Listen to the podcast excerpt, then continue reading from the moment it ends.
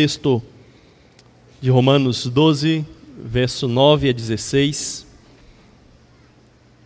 E nós iremos orar e pedir ao Senhor que nos abençoe ao longo da nossa meditação nessa manhã. Vamos falar com o Senhor mais uma vez. Santíssimo Pai, Deus soberano, nós mais uma vez nos colocamos aos teus pés para suplicar que por meio do nosso Senhor Jesus Cristo, por meio do Espírito dele, o Senhor nos ilumine para compreendermos a tua palavra, Pai. Mas principalmente nós lhe suplicamos diante desse texto que o Senhor nos capacite pela graça de Cristo a aplicarmos e vivermos aquilo que esse texto nos ensina. Por isso nós suplicamos pela misericórdia de Cristo. Amém, Senhor. Romanos 12 o verso 9 ao verso 16, queridos. Diz assim a palavra a palavra do Senhor. O amor deve ser sincero. Odeiem o que é mal. Apeguem-se ao que é bom. Dediquem-se uns aos outros com amor fraternal prefiram dar honra aos outros mais do que a si próprios. Nunca lhes falte o zelo, sejam fervorosos no espírito, sirvam ao Senhor.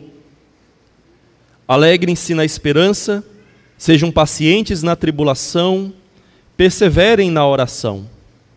Compartilhem o que vocês têm com os santos em suas necessidades. Pratiquem a hospitalidade. Abençoem aqueles que os perseguem abençoem e não os amaldiçoem. Alegrem-se com os que se alegram, chorem com os que choram. Tenham uma mesma atitude uns para com os outros. Não sejam orgulhosos, mas sejam, estejam dispostos a associar-se a pessoas de posição inferior.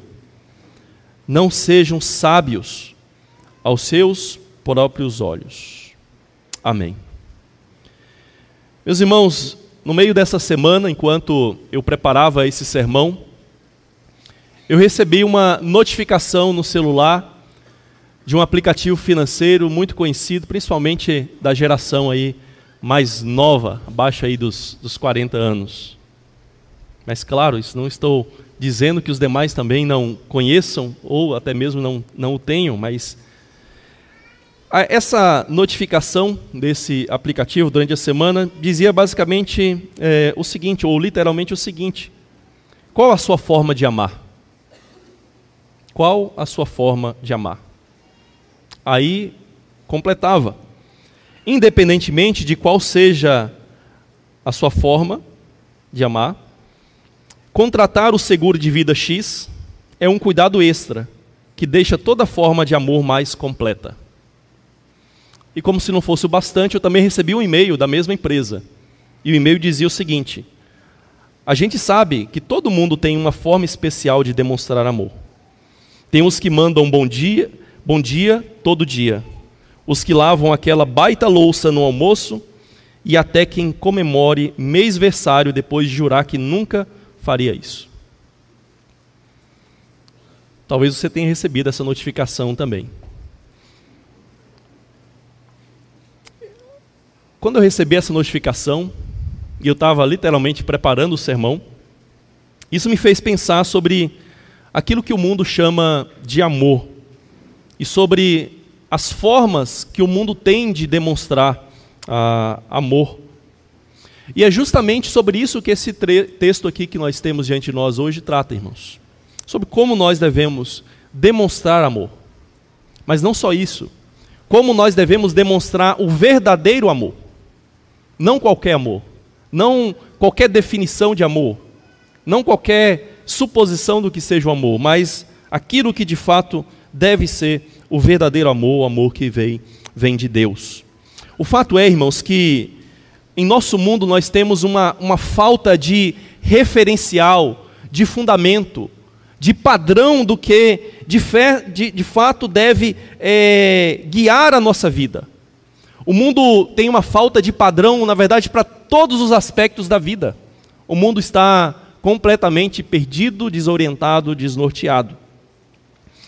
E ao nos depararmos com, com esse texto, nós somos confrontados com o fato de que é, o amor em nosso mundo se tornou uma palavra simplesmente para justificar qualquer tipo de comportamento. Quando a pessoa quer defender um tipo de prática, e comumente é algum tipo de prática que envolve a moralidade, ela se defende como? Dizendo que é por amor. Incrivelmente, nós vemos pessoas defenderem o adultério ao dizer: é que meu amor pela minha esposa acabou, mas eu amo tanto aquela mulher. Está vendo, pastor? Eu amo tanto ela, isso não é justificável. Ou seja, o amor se tornou uma palavra meramente decorativa para justificar os nossos desejos, vontades e as nossas práticas. Quando nós lemos esse texto aqui, irmãos, que acabamos de, de fazê-lo, nós é, às vezes podemos achar que parece que Paulo está dando um monte de exortações, né? um monte de exortações morais em relação ao amor, em relação à ética, mas sem apresentar um referencial ou um, um fundamento. E se nós entendermos o texto dessa forma, o fato é que nós vamos cair no mero moralismo, legalismo e justiça própria. E Paulo não apresenta aqui nesse texto, especificamente, se nos determos a ele, esse fundamento e esse referencial, porque na verdade ele já colocou esse fundamento e esse referencial na, no início aí dessa, dessa sessão, no capítulo 12, e na sua carta como, como um todo. Então, apesar dessa aparente mudança de ênfase, mudança de assunto aqui, é, o texto está num contexto em que a conduta cristã é resultado, ela é fruto de uma mente renovada pelo conhecimento da obra do Senhor. Então, ao vermos essas, essas exortações de Paulo aqui, nós devemos entender que tudo isso é fruto dessa mente renovada pelo conhecimento daquilo que Deus fez por nós em Cristo. Então, o, o cristão ele deve é, oferecer a si mesmo como um sacrifício vivo, santo e agradável a Deus. É aquilo que Paulo é, disse aí no início ah, desse, desse capítulo. E isso então resulta nessa vida que transborda em humildade, que transborda ah, em amor, como ele falou aí no texto anterior que nós ouvimos semana passada através do reverendo Pedro, e nesse texto aqui, especificamente hoje, que trata ah, sobre, sobre o amor. Portanto, irmãos, ah, essa exortação do apóstolo Paulo aqui para amarmos está fundamentada nessa compreensão do amor misericordioso de Deus por nós, que é demonstrado especificamente através de Jesus Cristo. E na resposta lógica, então, que nós devemos ter, em oferecer a nós mesmos, ao, ao serviço do Senhor, em gratidão por tudo aquilo que o Senhor fez, e em resposta apropriada de culto, de adoração, lógica diante do Senhor, por tudo aquilo que Ele, que ele faz por nós. Então, irmãos, o referencial que nós temos aqui nessa carta para o amor está ah, em Jesus Cristo. E o amor, ah, e nós devemos amar tendo a Cristo como esse modelo supremo e perfeito em um mundo sem, sem referencial, em um mundo sem fundamento para, para o amor. Portanto, queridos, o, o nosso propósito aqui nesse, nesse sermão é, é olharmos para esse texto e, através desse texto, sermos exortados, olhando para o amor de Deus revelado em Cristo, e procurarmos então expressar é, esse amor dele na comunidade da aliança. E é por isso que nós vamos refletir sobre o tema expressando o amor de Cristo no corpo de Cristo. E a repetição aí ela é proposital. Porque nós devemos expressar não qualquer forma de amor, não expressarmos um amor por nós mesmos, mas o que nós fazemos como povo da aliança é expressarmos o amor de Cristo, que foi derramado em nós, que foi infundido em nós pelo Espírito dele, e expressarmos esse amor no corpo de Cristo, na igreja, com o povo de Deus. E na próxima semana nós veremos, lá no verso 17 ao verso 21, como que também nós devemos expressar esse amor de Cristo para aqueles que estão de fora do corpo de Cristo, para aqueles que estão alheio à alheios à comunidade ah, da aliança. Portanto, hoje nós vamos nos deter aqui nessa expressão do amor de Cristo dentro do próprio corpo do Senhor Jesus Cristo, que é a igreja. E a gente deve olhar para esse texto aqui, irmãos, e observar o seguinte: a nossa dificuldade com esse texto não é com a interpretação dele, não é com o entendimento dele. Porque basicamente aqui não tem muito o que explicar do texto. Pode ter uma coisa, outro, um detalhezinho ou outro, mas na verdade, a, a verdade desse texto é bem óbvia diante de nós. Mas qual é a dificuldade que nós temos com esse texto? A dificuldade que nós temos é em obedecer aquilo que esse texto ensina. Esse é o nosso grande desafio. Na verdade, com, com boa parte da palavra de Deus. Temos sim, como diz o apóstolo Pedro, algumas coisas difíceis de entender na Escritura. Mas a maior parte da Escritura é bem clara como declara a nossa confissão de fé. A nossa dificuldade, muitas vezes, é viver, é praticar aquilo que a Bíblia ah, ensina. E aqui então nós temos essa série de exortações que são exortações radicalmente contraculturais, porque elas vão contra, elas vão na contramão daquilo que a nossa cultura estabelece como ética e como referencial ah, de amor. O que nós temos aqui são atitudes e ações como fruto do Evangelho de Cristo. São fruto do Evangelho de Cristo ter transformado e moldado os nossos relacionamentos e a nossa ética. E o que nós vamos fazer, irmãos, para meditarmos nesse texto, é destacarmos as atitudes que são expressão desse amor de Cristo através da igreja, através, através do seu corpo. E nós vamos fazer isso agrupando aí é, alguns assuntos principais, já que o texto em si ele não oferece para a gente aí, não facilita para a gente em termos de estrutura, ok? Ah, a primeira coisa que a gente precisa observar aqui, irmãos, está aí no verso, no início do verso 9. Aqui no, no início do verso 9, como alguns intérpretes entendem, nós temos é, o assunto ou o princípio central que é destacado no texto. E esse princípio é, central é a característica essencial do amor. Qual que é a característica essencial do amor? Está aí. O amor deve ser verdadeiro. O amor deve ser verdadeiro. Literalmente, o texto diz que o amor deve ser sem hipocrisia. O que, que isso significa? Significa que o amor tem que ser sincero, o amor não pode ser fingido, o amor não pode ser é, hipócrita, como uma dissimulação, uma simulação de algo que nós ah, de fato não temos, de algo que de fato nós ah, não somos. A palavra que o apóstolo Paulo usa aqui, literalmente em grego, como algumas Bíblias traduzem, literalmente por hipocrisia, era uma referência aos atores gregos que nos anfiteatros e teatros ah, greco-romanos, eles colocavam uma máscara e se escondiam então atrás dessa máscara. Então, literalmente, a palavra hipócrita significa se esconder atrás de algo, porque eles, de fato, escondiam o seu rosto atrás de uma máscara. Para quê? Para poderem é, encenar.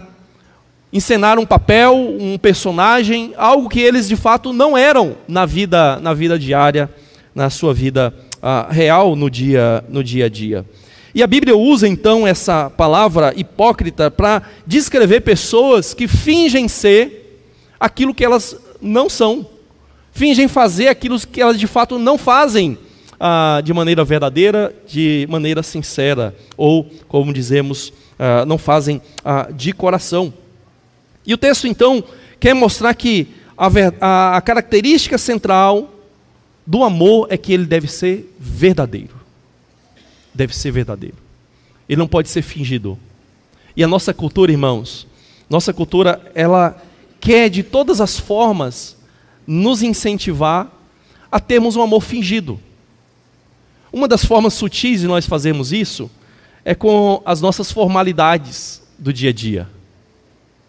Por exemplo, a gente chega para a pessoa, tudo bem? Mas normalmente a gente não está perguntando se ela está bem mesmo, né? a gente só quer cumprimentá-la primeiramente, não é? Então são formalidades. Não estou dizendo que a gente não deva cumprimentar com tudo bem. Eu estou dizendo que nós não podemos ser aqueles que perguntam tudo bem, mas quando a gente olha para o rosto da pessoa, a gente percebe que não está tudo bem, a gente não vai adiante e pergunta: Como foi a sua semana? Pelo que você tem passado? Você tem passado por alguma dificuldade? E nos importarmos. Mas o que acontece muitas vezes é que se a gente responder não, mais ou menos, a gente passa por alto e nem liga para aquilo que a pessoa falou. Não ligamos para aquilo que ela está de fato experimentando na sua semana quando não está tudo bem. Não está tudo bem. Então isso é uma forma de às vezes demonstrarmos uma preocupação que nós não temos. Então, como cristãos, nós devemos uh, ser mais sinceros, incisivos, às vezes, quando nós falamos: tudo bem com você? Sua semana de fato foi boa? Nós precisamos ser mais uh, sinceros. Mas depois, irmãos, do texto uh, enfatizar esse princípio geral aí, de que o amor deve ser esse amor sincero, sem hipocrisia, ele vai é, descrever as atitudes, ou vai caracterizar esse amor verdadeiro cristão, como um espelho do amor de Cristo e vai nos colocar algumas formas em que esse amor pode ser expresso, não conforme a nossa cultura, mas conforme aquilo que a palavra de Deus ah, exige ah, dos filhos, dos filhos do Senhor. E, e, como eu disse, eu vou agrupar aqui em alguns eh, assuntos centrais ah, do texto e eu vou fazer isso em três, três partes. Primeiramente, o amor tem que ser moralmente criterioso. Depois, o amor tem que ser humildemente altruísta. E por fim, o amor tem que ser fervorosamente ah, piedoso. Então, irmãos, uma primeira forma de expressar o amor de Cristo no corpo de Cristo é expressando um amor moralmente criterioso. Está aí na segunda parte do versículo 9, quando o texto diz assim: odeiem o que é mal, apeguem-se ao que é bom. Então é, é, é até estranho, né, quando a gente é, vê um texto que está descrevendo o amor e ele já começa dizendo assim: odeie. Não é? Parece um contrassenso, um paradoxo para nós. Ele, tá, ele vai descrever o que é amor. O amor tem que ser sincero. Aí ele começa dizendo: odeiem. odeiem. Aborreçam. Tenham nojo. Tenham asco. De quê? Ele vai dizer: daquilo que é mal. Mas, ao contrário, apeguem-se àquilo que é ah, bom. Basicamente, irmãos, o texto tá, tem a mesma ideia daquilo que Paulo diz lá em 1 Tessalonicenses 5, 21 a 22, quando ele diz assim: examinem todas as coisas, retenham o que é bom e abstenham de toda forma de mal ou tipo de mal. Tudo aquilo que é identificado como sendo ruim, a gente tem que se abster, reter o que é bom e abster-nos de tudo aquilo que é mal, de tudo aquilo que é ruim. E esse princípio ele está ah, expresso em vários textos do Antigo Testamento, por exemplo, lá em Amós 5,15, odeiem o que é mal, amem o bem. Lá no Salmo 97,10, odeiem o mal, vocês que amam o Senhor. E lá em Provérbios 8,13, basicamente nos dá esse princípio, mas com palavras diferentes, ao dizer: o temor do Senhor consiste em odiar o mal. Odiar o mal. Então, irmãos, aqui fica bem claro que o amor que a Bíblia nos ensina não é aquele tipo de amor que a sociedade nos coloca, em que o amor deve tolerar qualquer tipo de prática, qualquer tipo de comportamento, porque afinal nós devemos amar. Porque afinal aquela pessoa está amando, está praticando a sua forma uh, de amor, a sua forma de demonstrar uh, amor. E, irmãos, assim como aqueles cristãos para, para os quais o apóstolo Paulo ah, escreveu ali em Roma, nós também somos chamados aqui nesse texto a, a expressarmos esse amor de uma forma radicalmente contra-cultural. a nossa dificuldade, às vezes, de observarmos é, esse problema que eles enfrentavam é que nós idealizamos e romantizamos o passado, né? Comumente, né, principalmente aí os mais idosos, dizem assim, ah, que no passado as coisas eram melhores, né? que a sociedade era melhor, que as pessoas eram melhores, mais amorosas, mais tolerantes, etc, etc. Nós romantizamos o passado, principalmente porque às vezes nós é, pensamos só no passado é, recente às vezes num passado em que a cultura era majoritariamente mais influenciada pela, pelas verdades é, do cristianismo.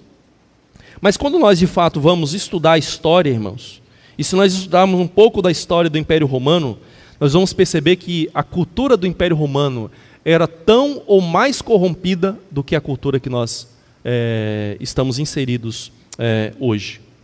Por exemplo, pensem na forma em que é, o amor e a beleza eram idealizados no Império Romano. Pensem no maior emblema de beleza e de amor no Império Romano, ou na cultura greco-romana. Tem uma deusa para se referir a isso, que a gente até usa na nossa cultura. Afrodite, como os gregos a chamavam, ou Vênus, como os romanos chamavam. Ela é chamada de a deusa de quê? Da beleza e do amor. Esse era um referencial de beleza naquele tempo. Era um referencial de algo que era bom. Era um referencial de amor. Mas quando você vai estudar quem era Afrodite ou quem era Vênus na cultura greco-romana, você vai ver que ela estava mais é, caracterizada como uma prostituta promíscua do que como de fato uma pessoa amorosa. Ela não foi fiel ao seu marido, ela seduziu diversos homens, assim como os deuses eram famosos por fazer, desciam, tomavam forma humana, possuíam mulheres, possuíam homens também. E ela teve então muitos amantes e diversos filhos bastardos. Isso estava na cultura greco-romana. Isso era um ideal deles. E esse era o padrão então de beleza, era um padrão de amor. Mas Deus, irmãos, chama aqueles irmãos do passado e chama a nós a, no presente para demonstrarmos um amor que seja contracultural, um amor que seja de fato por aquilo que é bom, aquilo que é verdadeiro, aquilo que é belo de verdade. É assim que nós devemos demonstrar verdadeiramente amor. Então, para isso, nós precisamos ser criteriosos e termos realmente o referencial que Deus nos dá para aquilo que é bom. O que é bom, irmãos? Na nossa sociedade, bom é aquilo que nós dizemos que é bom, não é? Aquilo que eu gosto é bom, aquilo que eu não gosto é ruim. É basicamente aquilo que Isaías diz lá no capítulo 5. Ao mal chamam bem e ao bem chamam mal. É isso que a nossa sociedade faz. Inverte, é uma inversão completa, porque não tem um referencial eterno para aquilo que é bom. O que é verdade? Verdade? As pessoas perguntam. Verdade é aquilo que eu creio. Se você crê nisso, é a sua verdade. Cada um tem a sua verdade. Não existe padrão de verdade. O que é beleza? Beleza não existe. Beleza é o que eu considero belo. Se eu quero chamar uma latrina de algo belo de arte, eu chamo de arte, de belo. Se você quer chamar um quadro, uma pintura de uma paisagem de arte, você chama de arte. Ou seja, cada um decide o que é. Mas a Bíblia nos chama a termos um critério claro. E esse critério não está em nós, irmãos. Esse critério está na própria palavra de Deus. E é somente o Espírito de Cristo quem nos pode é, tornar sábios, nos pode fazer perceber de fato aquilo que é bom, aquilo que é verdadeiro, aquilo que, que é belo. Mas no nosso mundo, nós percebemos né, a ideia pós-moderna de que amor é uma justificativa para tudo. Para tudo. Só que essa ideia, irmãos, é, é demoníaca. Por quê? Porque o amor verdadeiro, o amor verdadeiro, ele não permite que o mal persista em nome do amor. Ah, o que, que Paulo diz lá em 1 Coríntios 13? Que o amor se regozija com a verdade e não se alegra com a injustiça. Então o amor, ele não pode permitir o mal em nome do amor. O amor realmente odeia certas coisas, é o que o texto está dizendo. O amor não é genuíno quando nós levamos uma pessoa a fazer o mal. Se você me ama, você tem que fazer isso. Não. O amor não leva ninguém a praticar o mal em nome de um suposto de um suposto amor. Um amor também não permite que uma pessoa faça o mal ou evite aquilo que é bom por causa do, do amor, do suposto amor. Então, o fato, irmãos, resumindo, é que a igreja deve odiar o que Deus odeia e deve amar o que Deus ama. Isso é o fato. E isso é um amor completamente contracultural, porque nós não seremos politicamente corretos ao aplicarmos isso no nosso dia a dia, na nossa sociedade e na vida pública. Porque o mundo basicamente inverteu completamente os conceitos, ou está completamente sem referencial para aquilo que é bom, para aquilo que é verdadeiro, para aquilo que é belo. Mas é uma segunda forma de expressar o amor de Cristo no corpo de Cristo. E essa segunda forma é expressando um amor humildemente é, altruísta. Está em diversas partes do texto, no verso 10, versículo 13 até o versículo 16. Nós vemos é, aí de, de maneira esparsa essa ideia da, da humildade que Paulo já trabalhou bastante no, no, no texto anterior, do sermão anterior que nós é, ouvimos. E aqui a ideia também de um altruísmo, de uma abnegação, de nos preocuparmos mais com o nosso irmão, mais com o nosso próximo, do que com nós mesmos. O texto, ele deixa bem claro, amem uns aos outros com amor fraternal. Quanto à honra, deem sempre preferência aos outros. Aí no verso 13 em diante ele diz: ajudem a suprir as necessidades dos santos, pratiquem a hospitalidade, abençoem aqueles que perseguem vocês, abençoem, não amaldiçoem. Alegrem-se com os que se alegram, chorem com os que choram, tenham o mesmo modo de pensar uns para com os outros, em vez de serem orgulhosos. Sejam solidários com os humildes, não sejam sábios aos seus próprios olhos.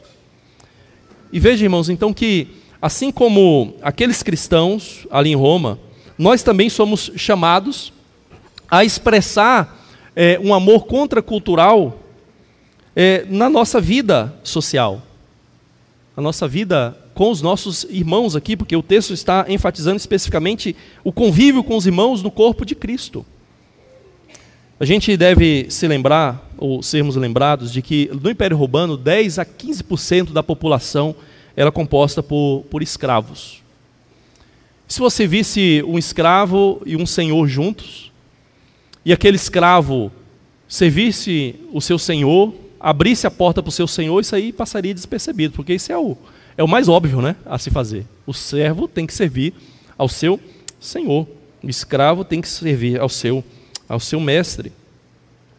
Mas se você visse ali um senhor segurar a porta para um escravo passar, isso seria claramente percebido. Como assim? Um senhor segurando a porta para o escravo passar? Por quê? Porque era contracultural. Jesus despir-se, lavar os pés dos discípulos, é contracultural. O esperado é aquilo que Pedro queria fazer. Não, ele quer lavar os seus pés. Isso era o cultural. Mas Jesus despir-se, lavar os pés dos seus discípulos como o mais, dos baixo, o mais baixo dos servos faria, isso era radicalmente contracultural. E é isso que o texto nos chama a fazer, irmãos é, é descermos da nossa posição de dignidade, de orgulho, e sermos humildes ao servirmos uns aos outros no corpo de Cristo. E o texto descreve isso de diversas formas, que até nos falta tempo para, para podermos trabalhar todos os, uh, os detalhes. Mas uh, no texto há uma, uma, grande, uma grande ênfase nessa ideia de, de sermos humildes. Sermos humildes. E apesar de termos é, alguma autoridade, algum renome, alguma condição social, condição social, sermos humildes no nosso trato uns para, para com os outros. Quando nós observamos, né, na nossa sociedade, tratar autoridades, tratar pessoas de renome, tratar pessoas de condição é, bem, é o óbvio, passa despercebido de qualquer um. Mas tratar bem pessoas simples, pessoas desconhecidas, honrar pessoas que não têm tantos recursos financeiros, isso é contracultural. Convidar para uma festa, para um banquete, para um almoço, pessoas simples, como Jesus ensinou, convidarmos aqueles que não têm como nos convidar novamente. Convidar aqueles que não têm como nos servir como nós servimos a eles na nossa casa. Isso é contracultural. Isso é um amor que não é baseado no nosso, nas nossas práticas comuns fomentadas pela nossa cultura, mas de fato um amor que, que só pode vir do Senhor para conosco, conforme Ele mesmo, mesmo nos ensinou. Então, irmãos, esse, esse texto é, deixa bem claro né, que o verdadeiro amor, um amor que não é hipócrita, ele deve ser humilde, ele deve ser altruísta, ele deve se preocupar mais com o outro do que consigo mesmo, mais em agradar o outro, mais em honrar o outro, honrar os irmãos, do que ser honrado. Mas comumente na igreja nós fazemos às vezes o contrário, não é? Nós queremos ser honrados, respeitados, premiados. Né? Às vezes até usamos o culto para enaltecer pessoas.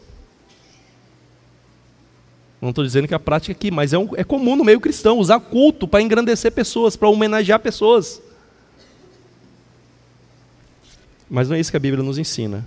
A Bíblia diz que nós precisamos estar mais preocupados com o bem dos nossos irmãos do que com o nosso próprio. Mais preocupados, e na verdade o texto tem uma ideia de apressados, é correr à frente para ver quem honra primeiro o outro. A pessoa se fosse assim, irmãos, se todo mundo corresse na frente para ver quem consegue honrar o outro primeiro, todo mundo seria servido na igreja. Mas sabe o que a gente faz? Na nossa lógica humana, a gente faz o contrário, né? Todo mundo corre na frente para receber primeiro a honra, para receber primeiro os benefícios. E sabe qual é o resultado final? Poucos são servidos na igreja, ou só nós mesmos somos servidos. Só nós mesmos somos dignificados na igreja. Porque nós sempre nos preocupamos primeiro conosco corremos e nos apressamos, exigimos que sejamos honrados e servidos, e esquecemos os demais. Mas se cada um de nós se preocupasse primeiro em servir o outro, todos seriam servidos no corpo de Cristo. Se cada um de nós se preocupasse primeiro em honrar o outro, todos seriam honrados no corpo de Cristo. Essa é a lógica. Essa é a lógica desse amor é, contracultural, irmãos. Foi o que Jesus fez. Então, o que nós fazemos na igreja, o que nós devemos fazer na igreja, é meramente, tendo desfrutado, recebido esse amor do Senhor, expressarmos esse mesmo amor que o Senhor tem por nós, para com os nossos irmãos. Porque quando nós fazemos isso, não só estamos expressando o amor de Cristo, mas estamos amando o próprio Cristo através dos nossos irmãos. É o que ele falou, aquilo que nós fizemos por, para o menorzinho dos seus irmãos, dos seus filhos. Nós estamos fazendo a Ele próprio. Então, ao amarmos os irmãos, estamos amando o corpo de Cristo, estamos amando o próprio Cristo presente nos nossos irmãos. Isso é o amor contracultural. Esse é um amor que o mundo não tem como, como expressar, não faz parte da sua natureza, não faz parte da nossa natureza também, irmãos. Nós só podemos expressar esse amor porque, de fato, o Espírito de Cristo vive em nós. É só Ele que nos dá condição de expressarmos isso aqui, porque humanamente isso seria, ah, de fato, impossível. Mas uma terceira forma aí que o texto nos mostra de expressarmos o amor de Cristo no corpo de Cristo é expressando o amor fervorosamente piedoso. Fervorosamente piedoso. Aí no verso 11 e 12, basicamente nós temos aí uma, uma, uma ênfase naquilo que nós fazemos em termos da nossa vida a, religiosa diante de Deus, ou aquilo que nós chamamos de piedade. Diferente daquilo que nós chamamos de piedade hoje, que é ter misericórdia de alguém, ou ter dó, pena de alguém, né? a palavra piedade na Escritura, ela tem a ver com o zelo, o amor, a dedicação para Deus e aquilo que pertence ou está relacionado a Deus. Isso que é piedade na Escritura. É o zelo por Deus e por aquilo que está relacionado a Deus. E o texto aqui descreve isso dessa forma: ó, nunca falte o zelo, sejam fervorosos no espírito, sirvam ao Senhor, alegrem-se na esperança, sejam pacientes na tribulação, perseverem ah, na oração. Então, o que basicamente esse texto está colocando para nós é expressarmos esse amor contracultural na nossa religião. Eu sei que muitos não gostam da palavra religião, irmãos. Mas os nossos antepassados, zelosos por Deus, eles não tinham receio da palavra religião usada de maneira adequada. Não é religião inventada pelo homem, mas a própria expressão da nossa devoção diante ah, do Senhor. E o texto mostra para nós que nós devemos é, agir em amor ao Senhor e expressarmos esse amor na igreja de uma maneira contracultural. Porque ele vai falar aí desse zelo, desse fervor de espírito. E isso aqui, irmãos, de fato é contracultural. Era naquele tempo E é muito mais ainda ah, no nosso tempo. Por quê? Porque a palavra zelo, aplicada aí à religiosidade ou à religião, a palavra fervor, comumente ela vai ser associada, principalmente hoje, ao fanatismo. Mas isso já acontecia na, naquele tempo. A palavra fanático ou fanatismo, ela vem de fanum, que tem a ver com templo. Tem a ver com a, a prática da religião ali no Império Romano. Então, uma pessoa profundamente devota, sob a influência de um Deus, ela era tida como um, uma louca, como uma pessoa entusiasta, como tendo uma inspiração sobrenatural. E ela então era chamada de é, fanática. Fanática. E no nosso tempo isso se acentuou ainda mais. Onde, se nós dedicarmos zelo à nossa vida cristã, zelo por Cristo, pelo nome dEle, por servirmos a Ele, sermos fervorosos, como nós vamos ser classificados? Fanáticos, radicais. É assim que muitas vezes nós vamos ser classificados. Por quê, irmãos? Porque no nosso tempo, nos nossos dias, politicamente corretos, a religião é vista como uma formalidade de aparência. Em alguns meios é até bom você dizer que é religioso, que você crê em Deus. Você vai até ser mais respeitado se você falar, fizer, agir dessa maneira. É por isso que os políticos tentam de todas as maneiras se associar à religiosidade. Porque em certa parte da sociedade isso é bem visto. Só que muitas vezes essa mesma pessoa, que ao você dizer que é uma pessoa religiosa, que é cristã, vai te tratar às vezes com certa, um certo respeito, oh, que bom que você crê em Deus, que você não é uma pessoa ateia, sem moral, sem princípios. Mas se você demonstrar zelo, se você demonstrar é, coerência na sua prática do cristianismo, se você levar a sua piedade a sério, deixando que ela molde todas as áreas da sua vida, isso vai ser tido como fanatismo. Isso vai ser tido como uma prática religiosa que não é boa. Zelo, fervor na religião não é bom nos nossos dias. Porque é bom é o seguinte: é você ser religioso aqui. Você vem, você lê a Bíblia, você ouve o pastor, você, você faz anotações até do sermão, não é? Porque para ser melhor ainda, você tem que fazer as anotações. Ah, e, e você canta, você diz que é amoroso, você é tolerante com as pessoas, mas no seu dia a dia lá no trabalho, você age da mesma forma como as outras pessoas agem. Se o seu patrão te pedir para você mentir, você mente. Se o seu patrão pedir para você sonegar impostos, você sonega. Ou seja, é uma religião meramente decorativa, formal. É só aqui, ó. É uma religião privada. Ela não afeta a sua vida diária. Você não serve ao Senhor de maneira coerente no seu, no seu dia a dia, em todas as áreas. Na sua moral, por exemplo. Você vem à igreja, canta, louva, mas lá não, lá o mundo é regido por outras regras, né, pastor? Aqui, ó, na escola, eu que sou jovem, Aqui, se eu não ficar com, com as menininhas né, no dia a dia, não, o pessoal vai, chamar, vai me chamar de quê? De quê que eles vão me chamar? Mas eu sou religioso, pastor. Eu venho à igreja, cultuo a Deus, louvo a Deus, não deixo, não falta um domingo. Mas lá na escola, na faculdade, no namoro, a, a religião não desceu para a vida, entende? O cristianismo, e, e, o zelo por Deus não, não transbordou e não transformou realmente a, as suas práticas. E o mundo quer que nós sejamos religiosos de uma forma meramente formal e decorativa. É isso que o mundo quer de nós. E o texto também acrescenta não só essa ideia de zelo, de fervor, ao servirmos ao Senhor em todas as áreas da nossa vida, como diz lá no início do capítulo 12, né, oferecermos-nos completamente ao Senhor em culto, em serviço a Ele, mas ele diz que nós devemos nos alegrar na esperança, sermos pacientes na tribulação, e perseverarmos na oração. Tudo isso tem a ver com a nossa piedade diante do Senhor. É a esperança que nos faz ver o caminho, nos faz ver o futuro, apesar dele não estar aqui presente diante de nós. Ainda não ter se concretizado, nós esperamos aquilo que nós não vemos. Esperamos e confiamos nas promessas ah, do Senhor. Somos pacientes na tribulação, nos sofrimentos, nas perseguições ah, que nós ah, sofremos, por quê? Por causa do zelo e do nosso fervor para com Deus. E também perseveramos nas orações. Ao depositarmos diante do Senhor a nossa confiança, é, a nossa dependência diante dEle, na oração. É isso que nós precisamos uh, fazer, irmãos. Nós não, mas aqui está uma advertência diante disso aqui, porque muitas vezes a gente pode confundir esse fervor piedoso com um mero ativismo. Nós não estamos ensinando isso, irmãos. O texto não está ensinando isso e nós aqui na igreja não incentivamos isso. Né? Não é você ser meramente ativista, fazer mais e mais coisas para Deus. Não é isso.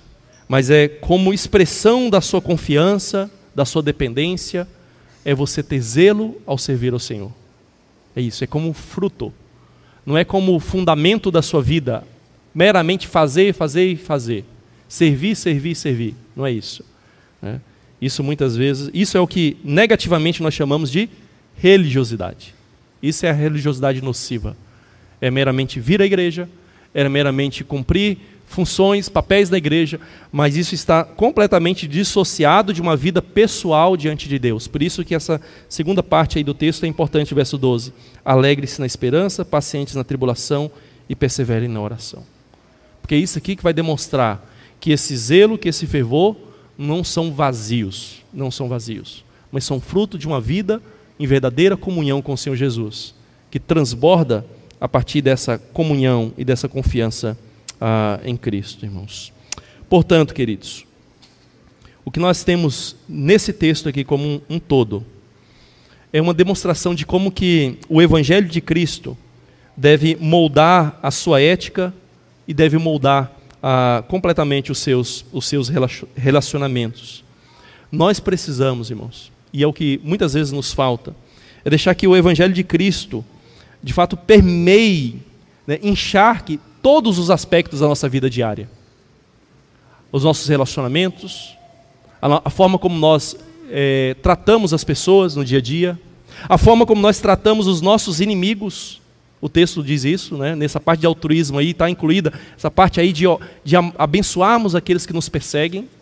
E aqui vai uma, uma dica para as eleições: abençoarmos até aqueles que nós achamos que ainda vai nos perseguir. Abençoar e não amaldiçoar. Foi o que o Senhor Jesus nos ensinou. Mas isso vai ficar para o próximo texto, nós vamos destacar essa, esse amor de Cristo demonstrado àqueles que estão ah, de fora.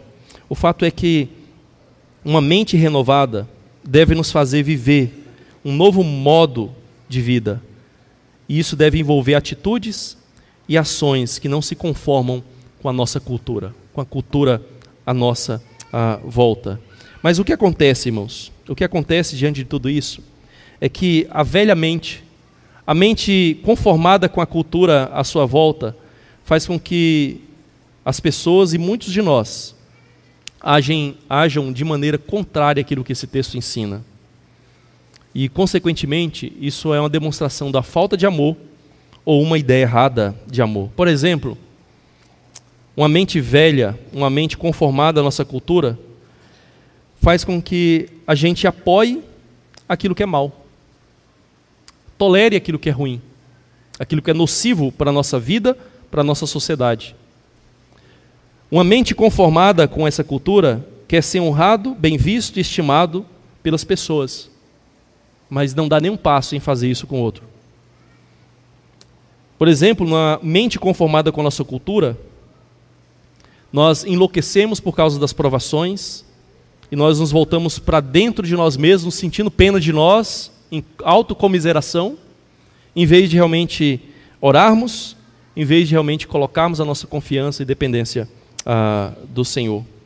Uma mente conformada à nossa cultura acha que é normal você retaliar quando o outro te xinga, você responder às ofensas. É normal.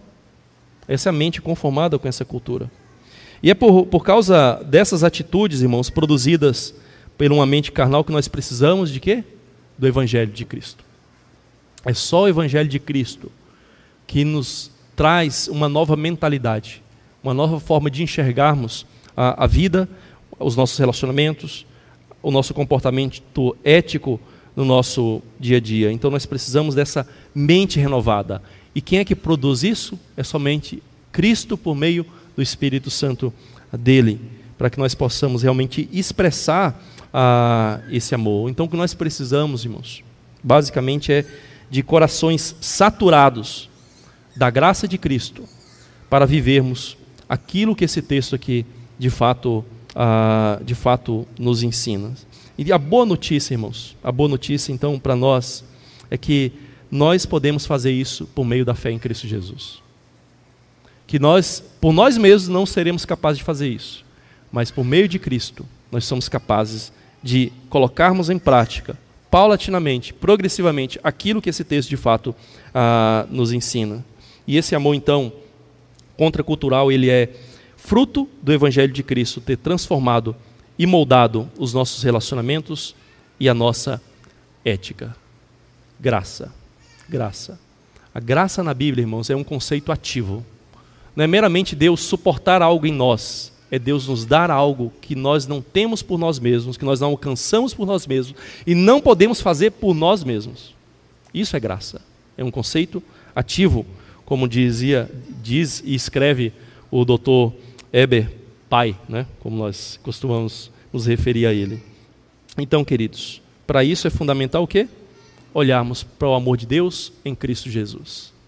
Ele, ele é o exemplo, ele é o modelo, ele é o referencial de amor e de como devemos expressar o amor. E nós precisamos então olhar para Deus, demonstrando o seu amor na pessoa ah, do seu Filho Jesus Cristo. E ao olharmos para Ele que nós teremos esse referencial, porque nós só amamos porque Ele nos amou primeiro. O amor do cristão então tem que fluir dessa vida em comunhão e em serviço piedoso a, a Cristo, porque sem Ele nada podemos fazer, sem Ele será impossível amar com um amor contracultural. E nesse momento, queridos, depois de ouvirmos essa palavra, nós participaremos da mesa da mesa do Senhor Jesus.